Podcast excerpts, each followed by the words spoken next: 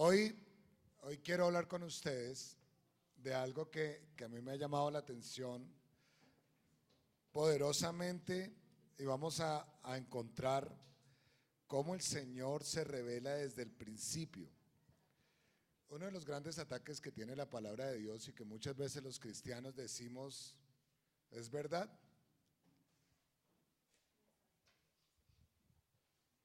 Es que si la Biblia de verdad es verdad o no, si se han encontrado los diferentes restos o pruebas arqueológicas acerca de la Biblia.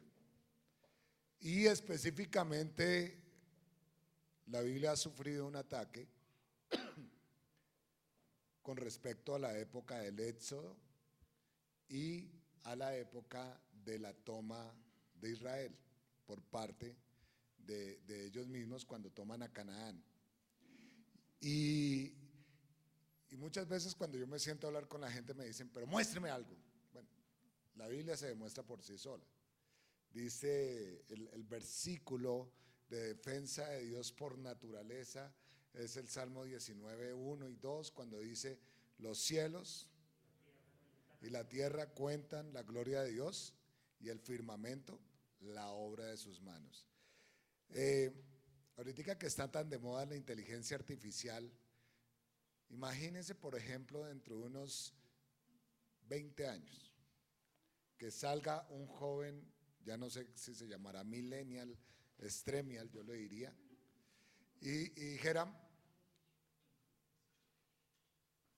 esto es obra del azar, la inteligencia artificial es obra del azar, eso ocurrió de la noche a la mañana. Y algún ingeniero de sistemas que haya acá se parará, un, en ese momento será un cucho como Carlos, se levantará y dirá, no, la inteligencia artificial es hecha por el hombre. Y comenzará a darle defensa de esos puntos. Pues bien, cualquiera que ve la inteligencia artificial, pues por obvias razones sabe que fue hecha por un hombre, ¿sí o no? Pues bien, cuando usted mira los cielos, la tierra, el firmamento, eso no es del azar. Eso es hecho por el hombre. Ah, bueno. Que quería saber si estaban en la jugada. Y entonces, una de las pruebas más tremendas que ha ocurrido en Israel es encontrar esto que les estoy compartiendo hoy, el altar de Josué. El altar de Josué es el altar que le dijo Dios a través de Moisés a Josué que construyeran sobre el monte Ebal cuando pasaran el Jordán y ya estuvieran en la tierra prometida. Entonces voy a mostrarles varias cosas. Dale. Estas son las ruinas del monte Ebal del altar de Josué. ¿Por qué antes no se habían encontrado? Porque resulta que para los que han estado con nosotros en capacitaciones o han estudiado de la Tierra Santa, en Israel hay algo que se llama los tel. Y es que los tel. Entonces, cada vez que se construye, cada vez que se llega a un sitio y ese sitio se abandona, la siguiente generación o generaciones posteriores comienzan a edificar sobre esa generación. A eso se le llama tel. Por ejemplo, Jerusalén es un gigante tel, porque usted lo que ve es la Jerusalén moderna, pero cuando usted va a Jerusalén usted puede llegar tranquilamente y en muchos lugares de la Jerusalén vieja usted puede ver la Jerusalén que había en la época otomana y, en, y si está de suerte puede llegar a un sitio donde se encuentren ruinas de el, del segundo templo y si siguieran excavando van a encontrar más ruinas de el primero o de la época de los jebuseos o de la época de David de por sí. Ahí eh, ahorita han, ha salido a la luz eh, todo el tema de la ciudad de David, que la ciudad de David no la conocían y ya está siendo excavada y hay lugares precisos donde le muestran a usted que, con dónde era el palacio de David. Por ejemplo, de David decían que no existía. Pues bien, sigamos acá para no extenderme. Entonces encontraron, excavando por allá en, los años 80, encontraron eh, esto que usted ve acá. Ya esto está arregladito, ya está con todas las de la ley. Sigue. Aquí está el monte Ebal y acá está el monte Jericín. Esto es importante que me vayan siguiendo porque los voy a ir guiando en algo especial. Entonces, si ustedes se dan cuenta, esto está en lo alto de una montaña. Por acá en la mitad, si ustedes alcanzan a ver, ahí está Siquem. Que ahorita, ¿ustedes se acuerdan qué pasó en Siquem?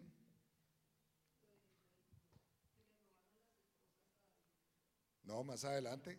En la vida de Jesús, ¿qué pasó en Siquem?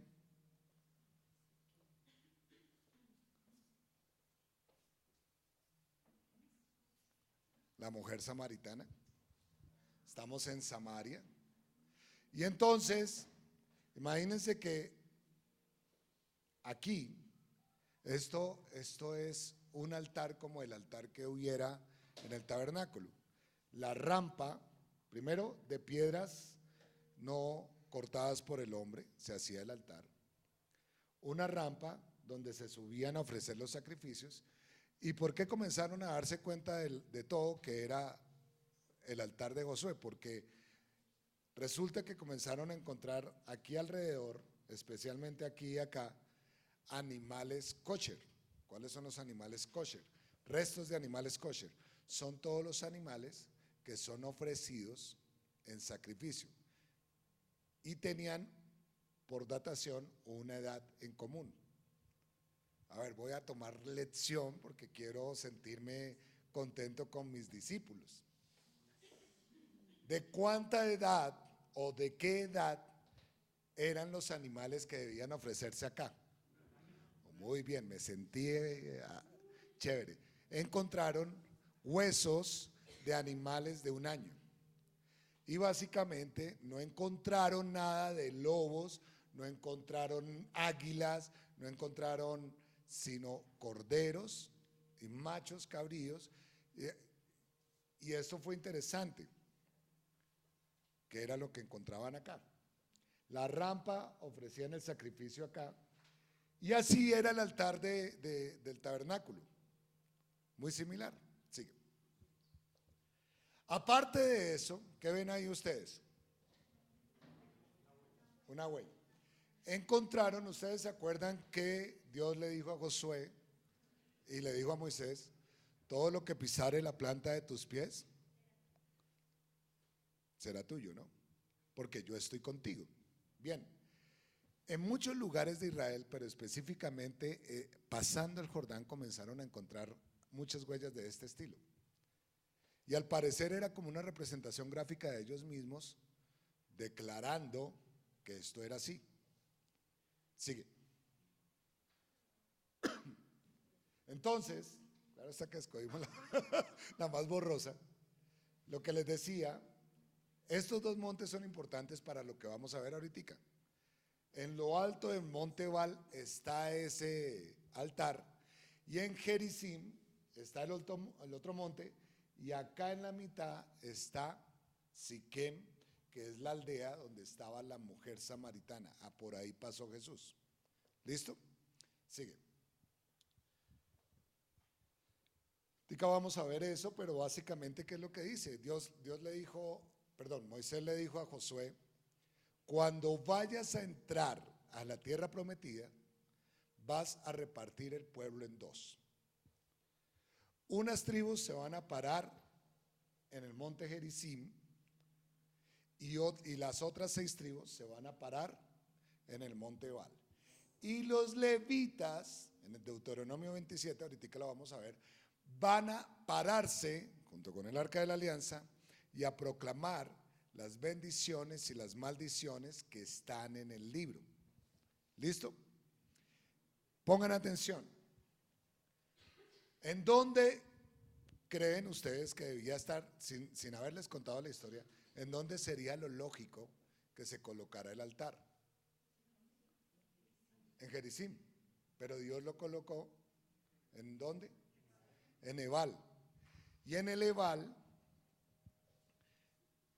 en, el, perdón, en el Ebal era donde se tenían que recitar, recitar las maldiciones. Sigue. Pero esto es asombroso, esto es tremendo. Esto es algo de lo más eh, impresionante. Cuando usted va a Israel, en los lugares arqueológicos, ellos, ellos tamizan todo. Porque cuando tamizan, pueden encontrar inscripciones, cosas especiales. Inclusive, una de las, de las primeras eh, testimonios de, idioma proto, protohebreo, es que creo que se llama así, es número 6, 22 y 23, cuando es la bendición sacerdotal. Esa la encuentran al desenrollar con técnicas actuales un rollo, creo que de cobre, y, lo pueden, y pueden leer la bendición sacerdotal que estaba ahí, pero nosotros pensamos el rollo, no, este era un rollito chiquitico. Los arqueólogos lo decían que era un amuleto, porque eh, estaba al parecer, eso lo encontraron en, Jerusalén, en las ruinas cerquita al templo, o sea, al monte del templo, se pusieron a excavar, se pusieron a tamizar, lo tenían guardado, como desde los años 70 creo que estoy, si no estoy mal, y hasta ahorita con las técnicas que hay pudieron desenrollarlo y poder ver la bendición. Pues bien, es lo mismo. Esto que encuentran es una cosa muy, muy chiquita, muy chiquita. Déjenme decirle, mide más o menos dos centímetros por dos centímetros. Y esto está hecho de plomo, pareciera que fuera de piedra, y tiene una escritura. Entonces se ponen a ver qué dice la escritura y resulta, esto lo encontraron en la basura del monte Ebal. ¿Listo? En el monte Ebal que hay, que se maldiciones. Entonces, dale la siguiente. Encuentran, encuentran en ese pequeño, ellos le llaman amuleto, pero en esa pequeña, pequeña, pequeña, pequeña eh, tablilla de plomo, dice lo siguiente, maldito, maldito, maldito por el Dios Yahweh. Esta es una representación de las letras de, de Yahvé, del tetragramatrón. Dice, morirás maldito, ciertamente morirás maldito, maldito por Yahweh, maldito, maldito. Y ese es un resumen de Deuteronomio 27, Deuteronomio 28. Y lo encontraron en el monte Ebal. Sí. Devuélvela. Entonces, vamos a ver de dónde sale todo esto. Acompáñenme a Josué capítulo 8. Y vamos a, a extractar cosas porque, ¿qué es lo primero que quiero decir en esta charla? Lo primero es que la Biblia es real. La Biblia es real. Que no se haya encontrado algo que lo defienda no quiere decir que no sea real. Como esto hay millones de cosas. Eh, ahí. Entonces Josué edificó un altar a Jehová Dios de Israel. ¿En dónde? En el monte Ebal.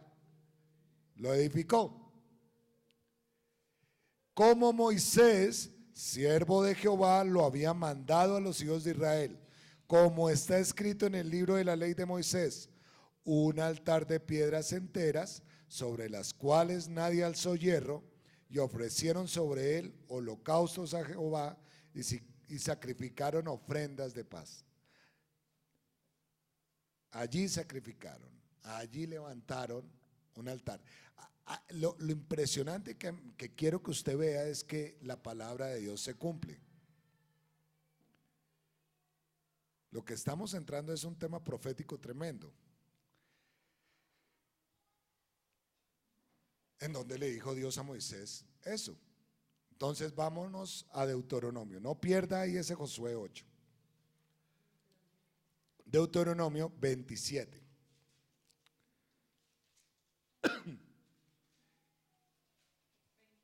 ¿27? Aquí nos vamos a ir en Biblia pura. Y necesito leerlo todo para que usted me entienda. Ordenó Moisés, y ustedes me van a ayudar a hacer algo ahorita. Ordenó Moisés con los ancianos de Israel al pueblo diciendo, ¿por qué ordenaría Moisés con los ancianos? A ver, exégetas de la Biblia. Espero los que han leído la Biblia más, ¿por qué él diría con los ancianos? ¿Cómo?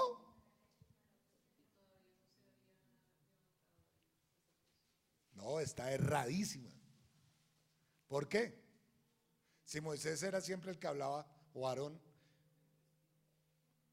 listo por testigos, muy bien, pero ¿por qué por testigos? Estamos en Deuteronomio 27. ¿Cómo? Sí, todo eso es cierto, pero ¿por qué? ¿Por qué Moisés llamó a los ancianos esta vez? Muy bien, pero ¿por qué? ¿Qué había sucedido acá ya? Acá. Necesito que ustedes entiendan todo esto, porque si no, no, vamos y tenemos que entenderlo todo. Saber, Ariel, ¿qué iba a decir?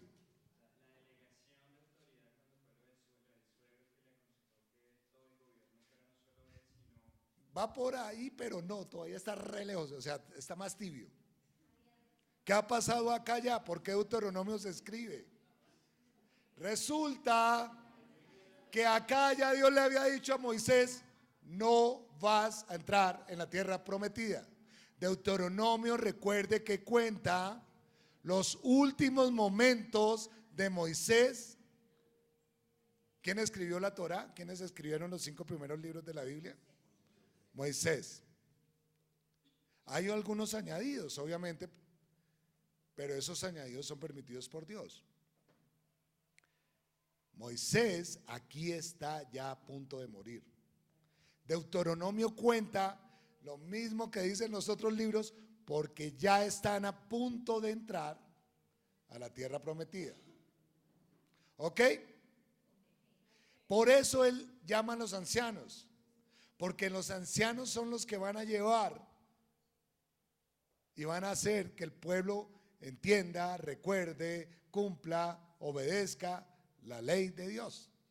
¿Listo?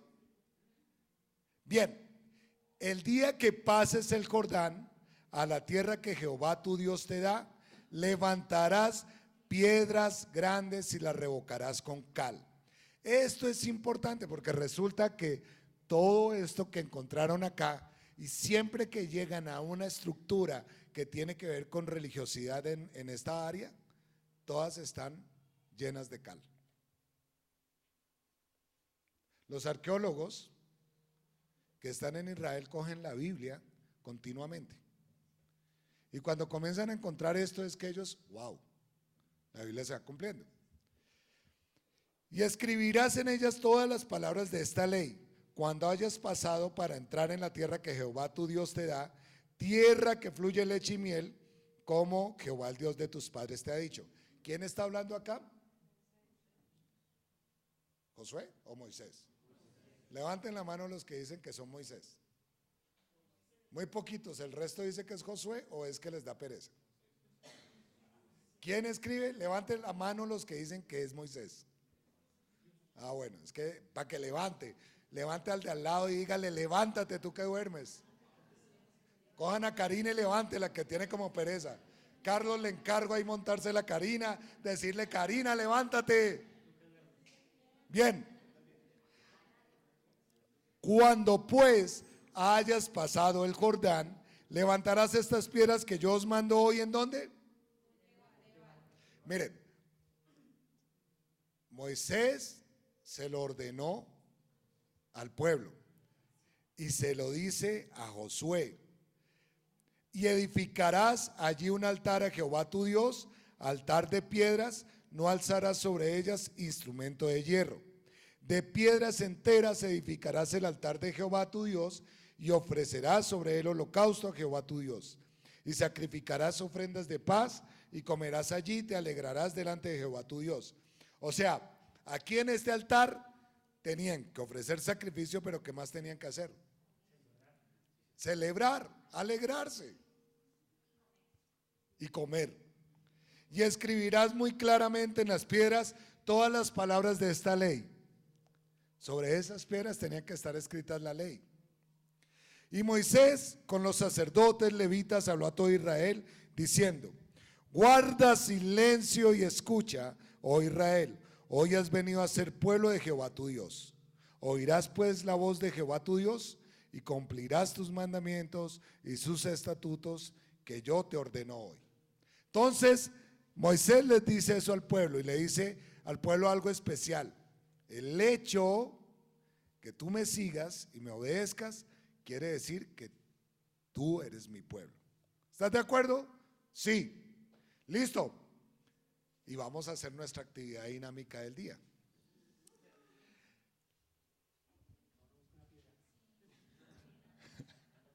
Los de acá van a ser Jericim.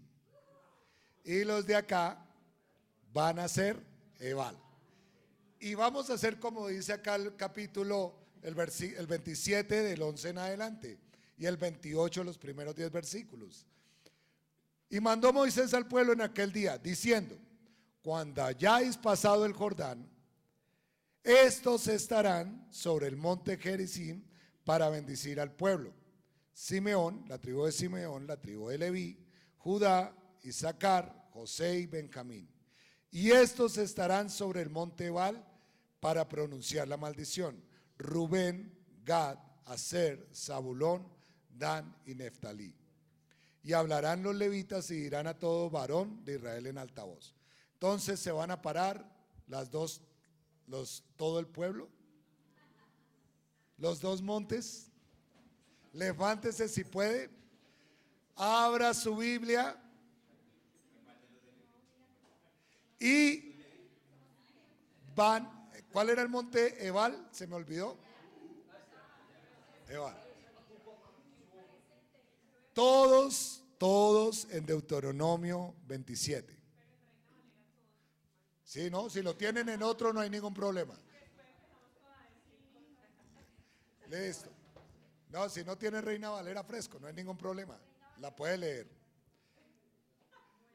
Deuteronomio 27, a la voz mía vamos a leerlo todos en voz alta. Y Monte Gerizim, escucha, porque dice la orden, guarde silencio. Cuando usted guarda silencio, escucha, aprende y obedece. ¿Sí o no? ¿Sí o no, Laura? Uno, dos, tres. Desde el versículo 15. Maldito el hombre que hiciere escultura o imagen de fundición, abominación a Jehová, obra de mano de artífice y la pusiere en oculto. Paren un momentico. ¿Y todo el pueblo que dice? Listo, cuando nosotros terminemos de pronunciarla, ustedes dicen el amén. ¿Listo? Vamos a repetirla porque fue un ensayo. Maldito el hombre que hiciere escultura o imagen de fundición, abominación a Jehová, obra de mano de artífice y le pusiere en oculto. Muy bien, pero más coordinaditos, ¿no? Amén. Sí. Sigamos. Maldito el que deshonrare a su padre o a su madre Maldito el que redujere el límite de su prójimo. Maldito el que hiciere errar al ciego en el camino. Maldito el que permitiere el derecho del extranjero, del huérfano y de la viuda. Maldito el que se acostare con la mujer de su padre, por cuanto descubrió Maldito el que se ayuntare con cualquier bestia. Maldito el que se acostare con su hermana hija de su padre o hija de su madre. Maldito el que se acostare con su suegra. Maldito el que hiriere a su prójimo ocultamente. Maldito el que recibiere soborno para quitar la vida al inocente.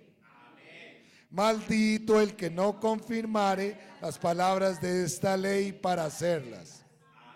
Muy bien, muy bien. Eso dijeron los del monte Ebal. Y Dios le dijo a Moisés, y Moisés le ordenó a Josué, que los del Jericim tenían que pronunciar las bendiciones. Mateo, perdón, Mateo, Deuteronomio 28. 1, 2, 3. Acontecerá que si oyores atentamente la voz para guardar y poner por obra todos sus mandamientos que yo te prescribo hoy, también Jehová tu Dios y vendrán sobre ti estas bendiciones y te alcanzarán si oyeres la voz. Muy bien, siga así, así, sigan ustedes en el amén. Y bendito tú en el campo. El fruto de tu tierra, el fruto de tus bestias, la cría de tus vacas y los rebaños de tus ovejas. Benditos serán tu canasta y tu arteza de amasar. Bendito serás en tu entrar y bendito en tu salir.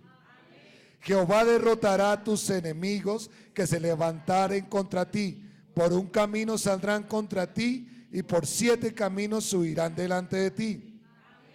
Jehová te enviará su bendición sobre tus graneros y sobre todo aquello en que pusieres tu mano, y te bendecirá en la tierra que Jehová tu Dios te da. Te confirmará Jehová por pueblo santo suyo, como te lo ha jurado como guard mandamientos. No vienes en sus caminos. Y verán todos los pueblos de la tierra que el nombre de Jehová es invocado sobre ti y te temerán. Y te hará Jehová sobreabundar en bienes, en el fruto de tu vientre, en el fruto de tu bestia, en el fruto de tu tierra en el país que Jehová curó.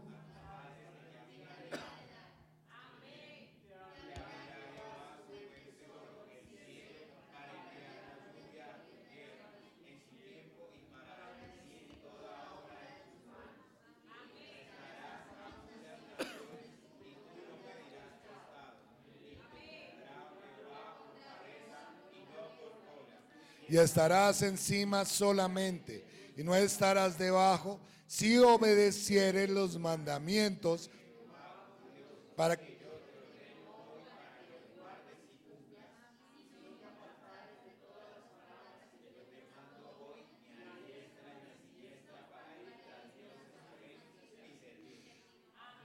Vamos a volver a leer el 13 y el 14. Uno, y lo vamos a leer todos. Uno, dos, tres.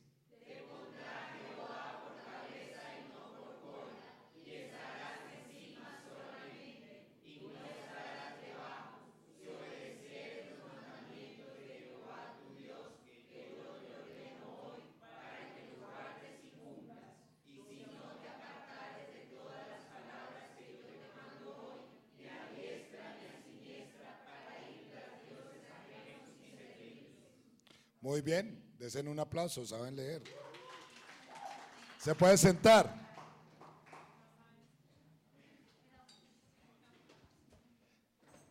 ¿Cuál era la condición de las maldiciones y las bendiciones? Obedecer los mandamientos. Tremendo, ¿no? Si tú obedeces los mandamientos, Dios te bendeciría. Sería su pueblo. Pero si tú desobedecías, venía la maldición. Inclusive hicimos un resumen de las maldiciones con ese Deuteronomio 27. Pero cuando usted lee todo el Deuteronomio 28, es tenaz lo que le pasa a, a Israel por desobedecer. maldito y bendito. Tremendo eso. Josué cuando pasa el Jordán después de haber derrotado a Jericó, después de haber derrotado al pueblo de Jai, sube al monte Ebal, divide al pueblo, unos en el monte Jericín, otros en el monte Ebal, y pronuncian esas bendiciones y esas maldiciones. Versículo 34 de Josué capítulo 8.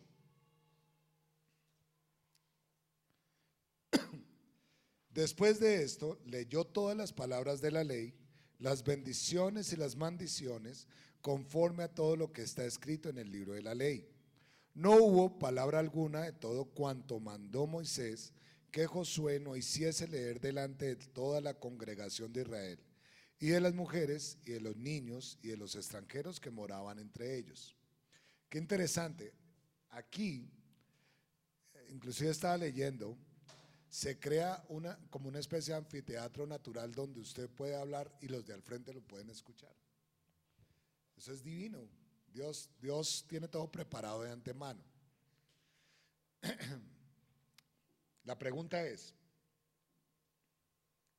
¿por qué el altar estaba en el monte Ebal? ¿Por qué? Yo sé que ustedes pueden decirme la razón. ¿Por qué no estaba en el monte Gerizim? ¿Y por qué sí en el monte Ebal?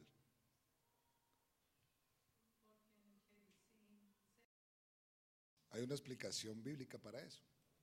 Ustedes la han dado desde su conocimiento, pero ¿qué dice la Biblia acerca de eso? Y antes de eso, quiero invitarles a que vayan, antes de eso no, vayan a Gálatas capítulo 3 versículos 10 en adelante.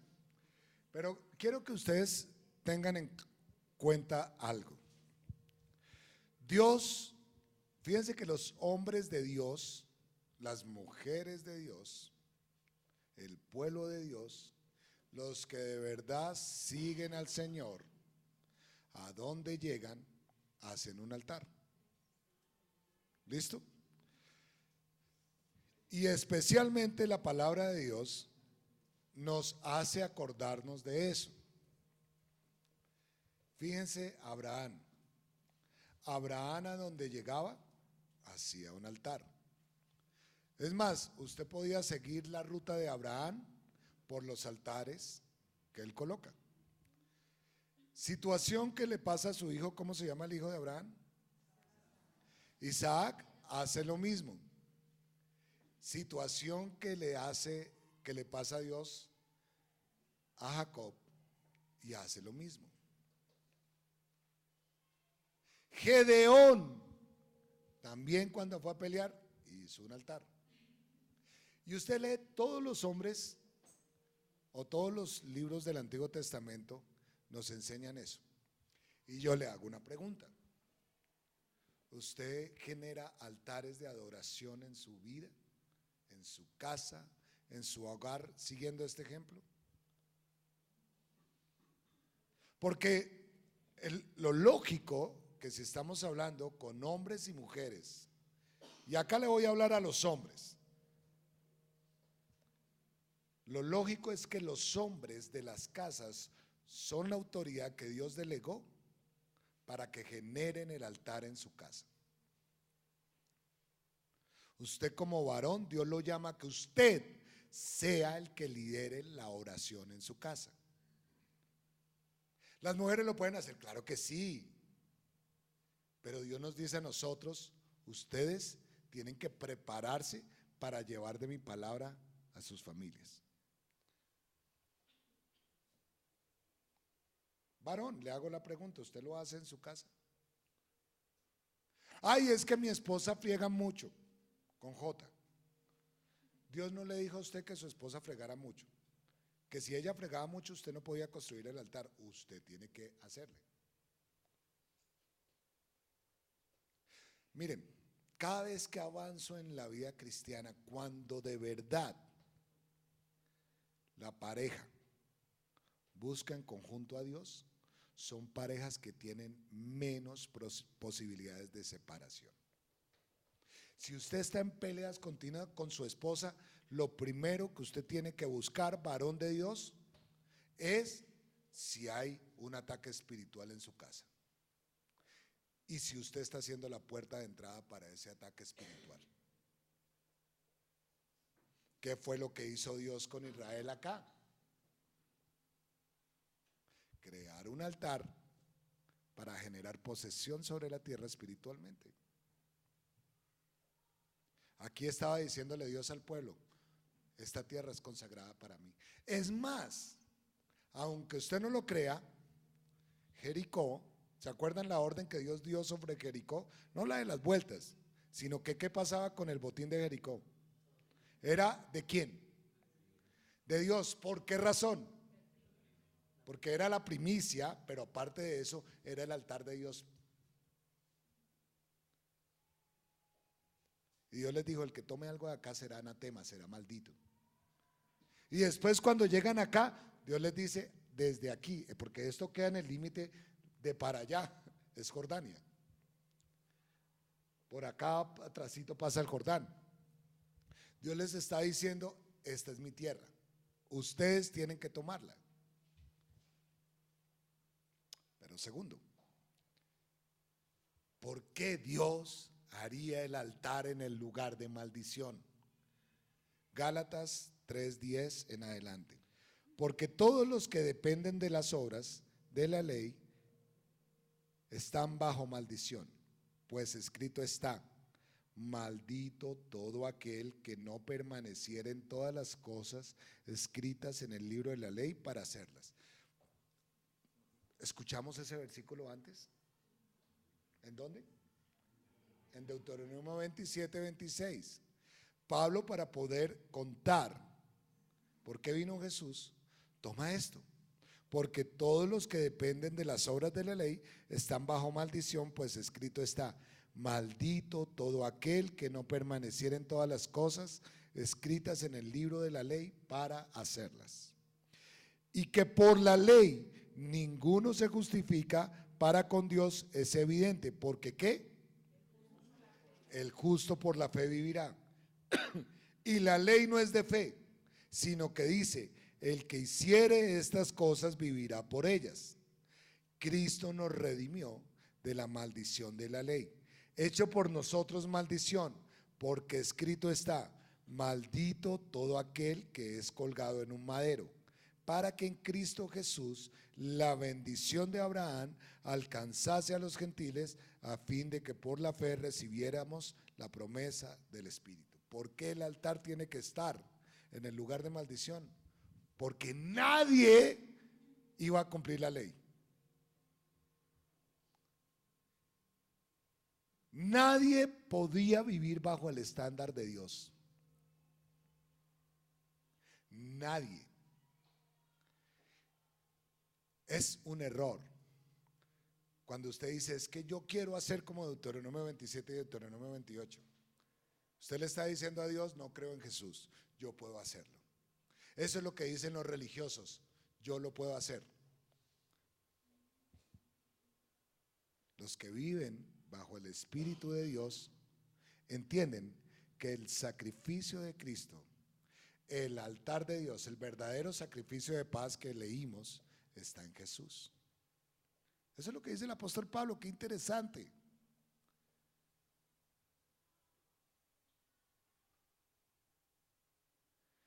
Cristo es su bendición. ¿Por qué comencé diciéndoles tenemos que unir muchas cosas que hemos aprendido en el camino? Porque es que nosotros muchas veces decimos, yo quiero ser como ese pueblo de, de Israel en esa época. Hermanos, y esa época ya nos demostró que no funcionó. Dios puso la ley como un camino para que entendiéramos que necesitamos a Jesucristo. Claro, todo lo que siembre usted, eso va a cosechar. Si usted en su vida está acostumbrado a brujería, pues usted queda a cosechar brujería. Si usted en su vida está acostumbrado a cosechar, a sembrar rebeldía, ¿qué va a cosechar? Frutos de rebeldía. Si usted en su vida tiene un fruto, perdón, una, una siembra continua de chisme que va a cosechar. Chisme.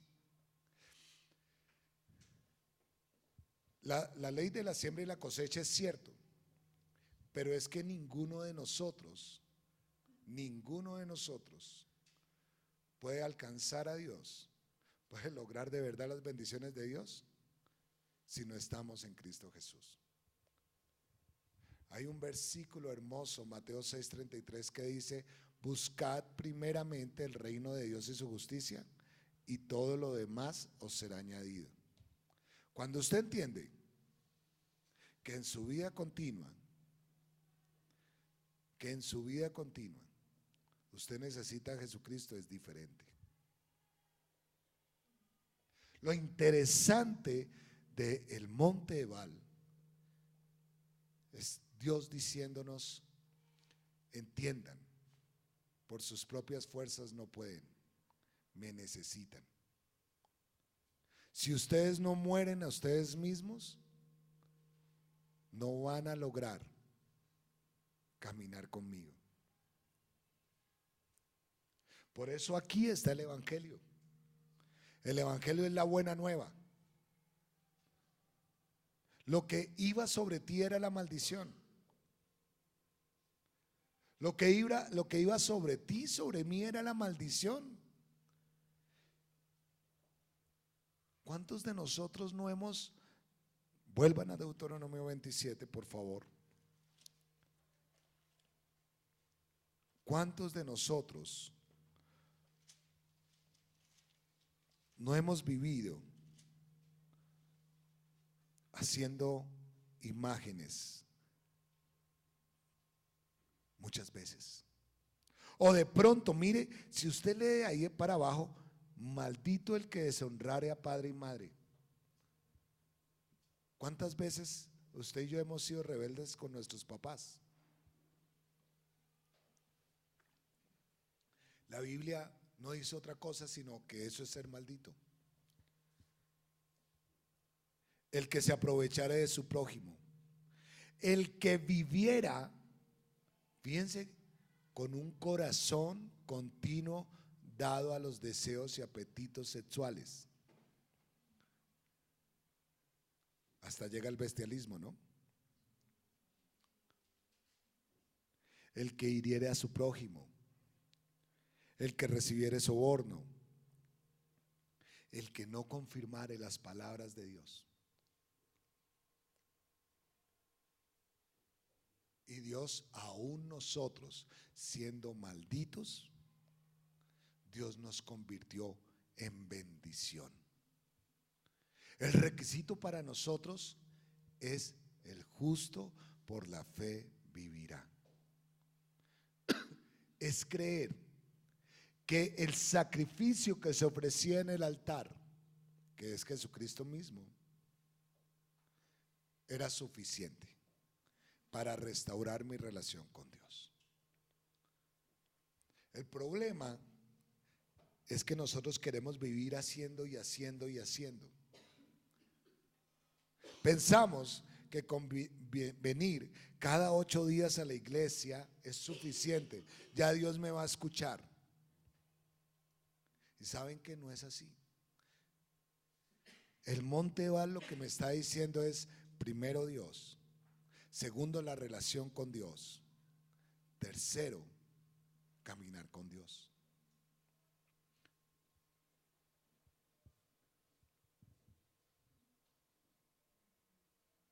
Tú dices, tú defines cómo quieres vivir. Si es el justo, por la fe vivirá, pues Dios te dice, yo te voy a bendecir, porque nada ni nadie te puede apartar del amor de Dios que es en Cristo Jesús. Dice ni lo alto, ni lo profundo, ni lo porvenir, ni ángeles, ni principados te podrán separar de quién. ¿Y usted lo cree? ¿Usted cree eso? Porque cuando usted cree en Jesús, así no lo viva, usted lo cree por fe.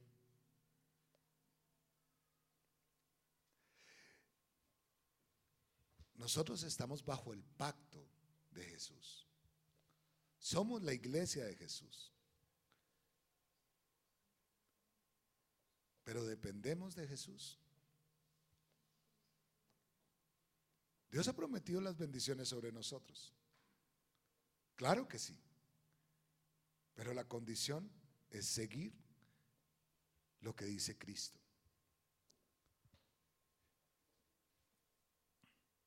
Versículo 13. Pueden poner la última, por favor. Versículo 13. Cristo nos redimió de qué? De la maldición de la ley, hecho por nosotros maldición, porque está escrito, maldito todo el que es colgado en un madero. ¿Qué fue lo que pasó allá en la cruz del Calvario? Toda el acta de decretos, todo lo que era contrario a nosotros, todo lo que decía la ley, por cuanto nosotros no habíamos cumplido hasta el más mínimo detalle, fue clavada en la cruz del Calvario y Jesús pagó por eso al morir en la cruz. La cuestión del pecado es cosa seria. Porque la paga del pecado es qué? La paga del pecado es muerte. Vean, nosotros merecíamos la muerte.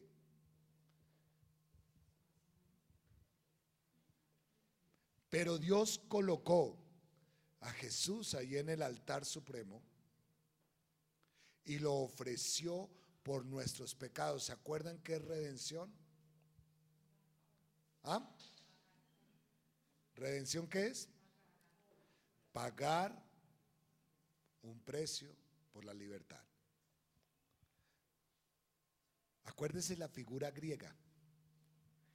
Era en el mercado de esclavos, llegaba alguien que tenía el dinero y pagaba por ese esclavo. Y no solamente decía, pago por ese esclavo, sino a ti esclavo, te doy la libertad.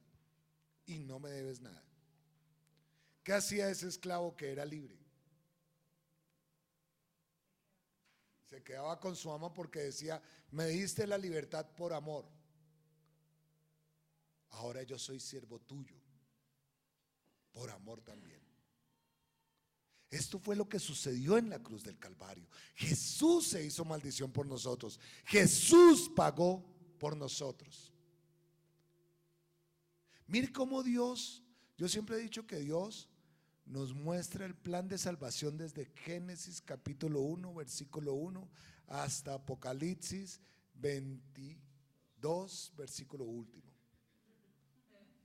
Y nos cuenta toda la historia. Y nos dice Jesús. Jesús, todo el que mira a Jesús será salvo, todo el que cree en Jesús será salvo, todo el que confía en Jesús será salvo. El monte Val nos está hablando lo mismo. Claro, la imagen de ellos al decirse como ahorita nosotros, maldición, bendición, maldición, bendición. Pues claro, a ellos les quedó grabado y esa generación a la verdad fueron justos por fe porque creían en el sacrificio del cordero ahí en el tabernáculo, porque creían lo que Dios les decía. Pero lo interesante es que la siguiente generación, los hijos de ellos, se fueron tras otros dioses. ¿Y saben qué? Dios le dijo a Moisés, yo sé que este pueblo me va a abandonar muy rápido, pero es necesario que tú les cuentes y coloques piedras de testimonio, altares de testimonio, lugares de testimonio para que cuando pasen por ahí se acuerden que yo los saqué de Egipto.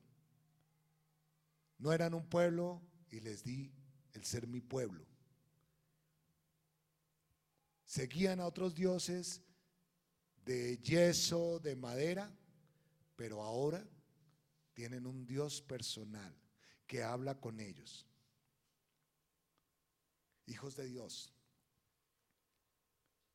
El Evangelio allí, no sé si usted lo haya captado, pero cuando, estaba estudiando esto, tremendo como Dios nos ha amado desde el principio. La pregunta es, aquí estamos todos salvos. No veo una sola persona que no haya recibido a Cristo en su corazón. La pregunta es, o por lo menos haya tenido un conocimiento, ¿usted lo cree? ¿Usted vive de acuerdo a Jesús? Cuando la gente lo ve a usted, usted es una piedra de testimonio viva. Es más, ¿usted ha compartido de su fe a otras personas en los últimos días?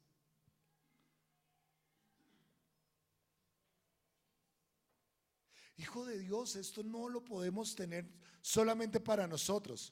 Cuando hablaban de maldición, ¿qué estaban hablando? Muerte. Y la muerte, como lo entendemos nosotros los cristianos, ¿usted es cristiano? Creo que sí. La muerte produce algo tremendo. Es la puerta de entrada para el infierno. Por eso es maldito. Sin Cristo es el infierno.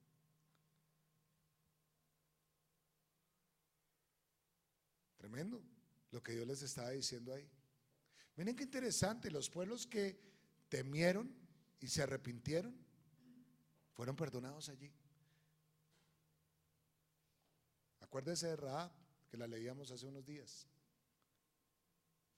Raab dijo, yo temo al mismo Dios de ustedes. Sé que Dios está con ustedes. Y qué interesante. En el caso de Raab, ¿se acuerdan? Ella es abuela de Jesús, una prostituta. Cuando usted estudia la genealogía de Jesús se encuentra unas joyitas, como las joyitas que somos nosotros.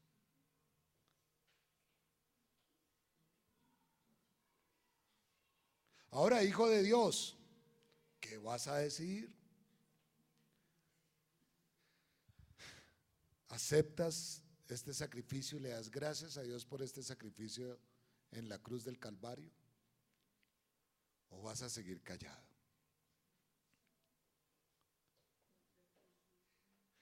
Dios se aseguró que esta generación de hoy en día fuera una generación conquistadora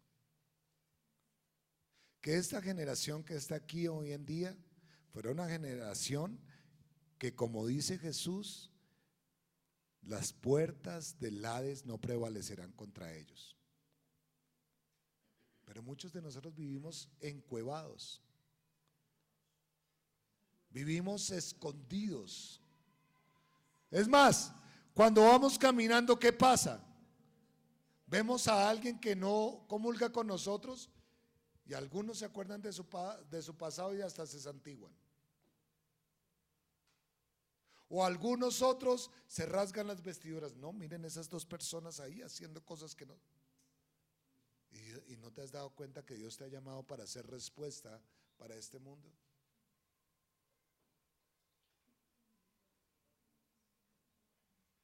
Porque las armas de nuestra milicia no son qué. Y lo sabemos no son carnales, son poderosas en Dios para destruir fortalezas. ¿Cuántos de ustedes se han acercado a orar y buscar a Dios?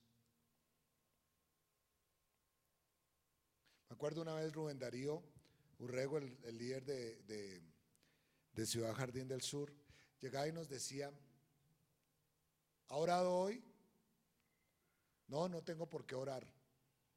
Y él decía, Coja el periódico de hoy. Ahí tiene por qué interceder.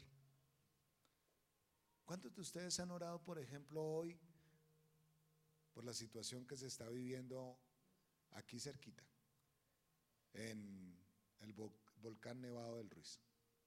Está a punto de erupcionar. O más cerquita, ¿cuántos hemos orado por el vecino de al lado? ¿Cuántos hemos clamado por los amigos de nuestros hijos en el jardín? O en el colegio.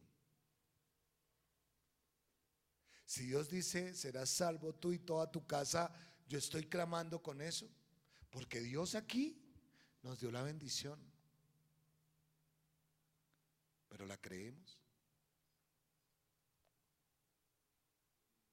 El justo por la fe vivirá. Y esto es para todos.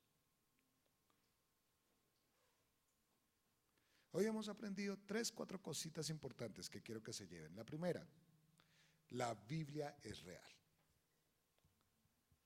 Día a día, continuamente se demuestra que la Biblia es real.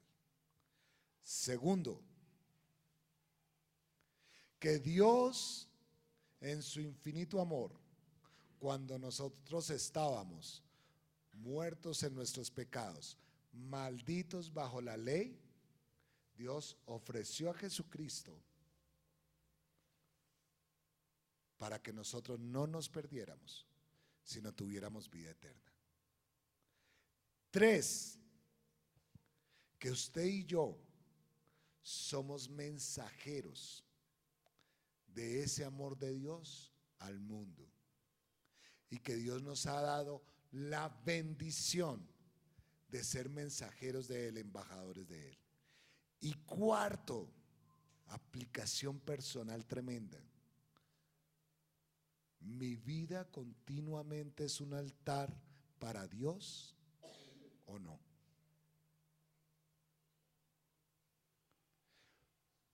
Cuando tú estás en tu casa, ¿has declarado que tu casa es un altar para Dios? Cuando estás en tu trabajo, ¿has orado en tu trabajo para que sea un altar para Dios? Las relaciones con tus clientes, las relaciones con las personas a las que sirves.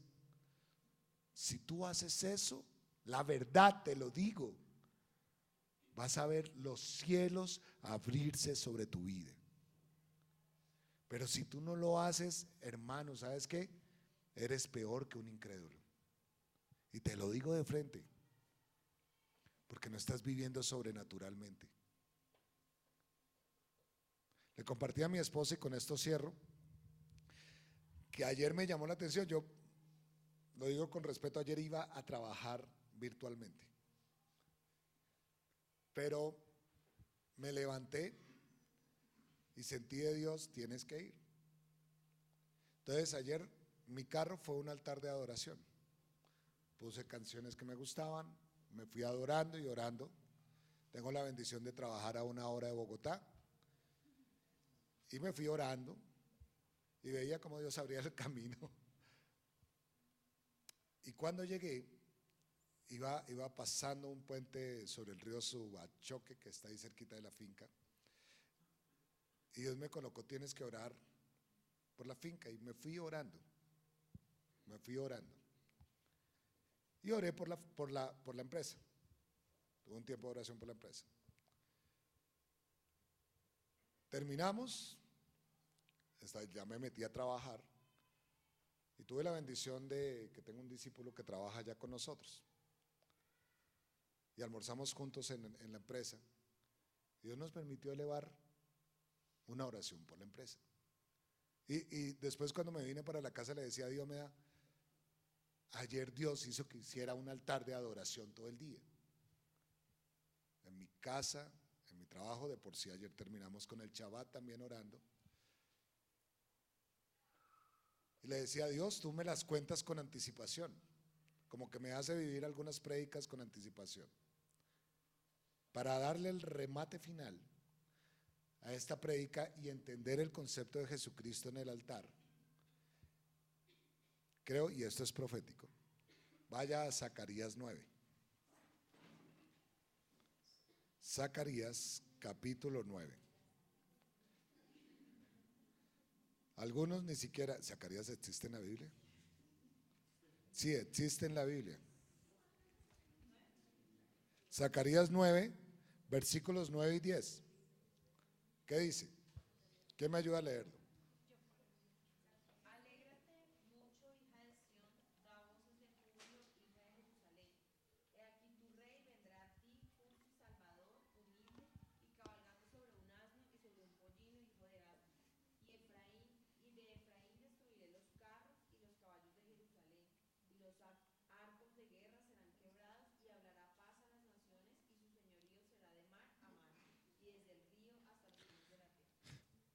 Es una palabra profética acerca de Jesucristo. Aquí está escondido el plan de salvación, ¿no?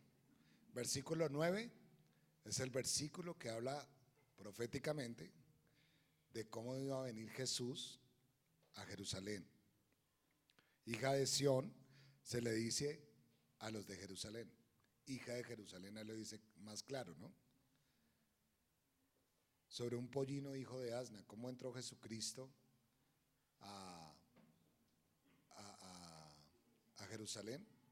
Sobre un pollino hijo de asna. Pero el otro versículo es lo que vamos a vivir dentro de poco. Y dentro de poco puede ser mañana, como puede ser dentro de cinco años, como puede ser... Jesús viene pronto. Él va a destruir los carros y los caballos de Jerusalén, los arcos de guerra serán quebrados. Y Él traerá la verdadera paz y Él será el Señor de señores.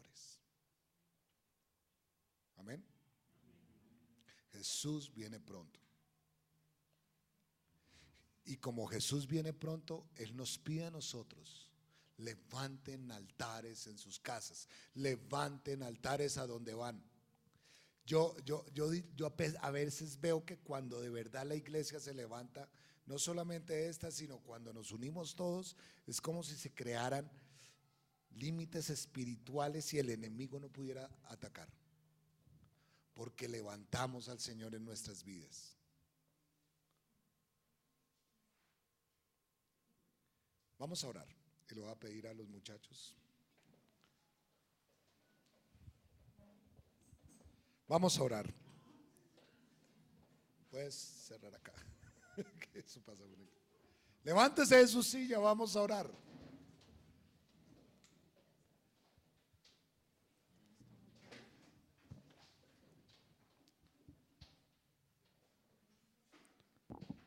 Había una canción vieja que cantábamos y decía, haré un altar para ti con sacrificio de alabanza, con júbilo y con danza, y cantaré a ti. En este momento, Señor, queremos levantar un altar de adoración, un altar de alabanza sobre este lugar. En el nombre de Jesús te pido que levantes tu oración al Rey. hay un altar. En este lugar hay un altar. El Señor nos ha llamado a nosotros como sus sacerdotes a ministrar delante de su altar adoración y alabanza. Quiero invitarle a que usted ministre delante de Dios en este instante. Con su propia voz, dígale, Señor, creo en ti, Jesús. Creo en tu amor, creo en tu misericordia Creo que tú estás aquí en este lugar. Creo que estás sobre la persona que está a mi lado. Creo que tú actúas en medio de nosotros. Señor Jesús, creo en tu sacrificio. Creo en lo que hiciste en la cruz. Aún Señor, creo que viniste hace dos mil años a morir por mis pecados te doy gracias por perdonarme allí. Creo en ese sacrificio de la cruz. Creo que me has limpiado de toda maldad. Señor, te doy gracias porque estás en mi corazón. Te doy gracias porque estás aquí. Eres precioso, Señor. Eres hermoso. Levantamos ese altar para honrarte a ti. Ese altar donde me puedo comunicar contigo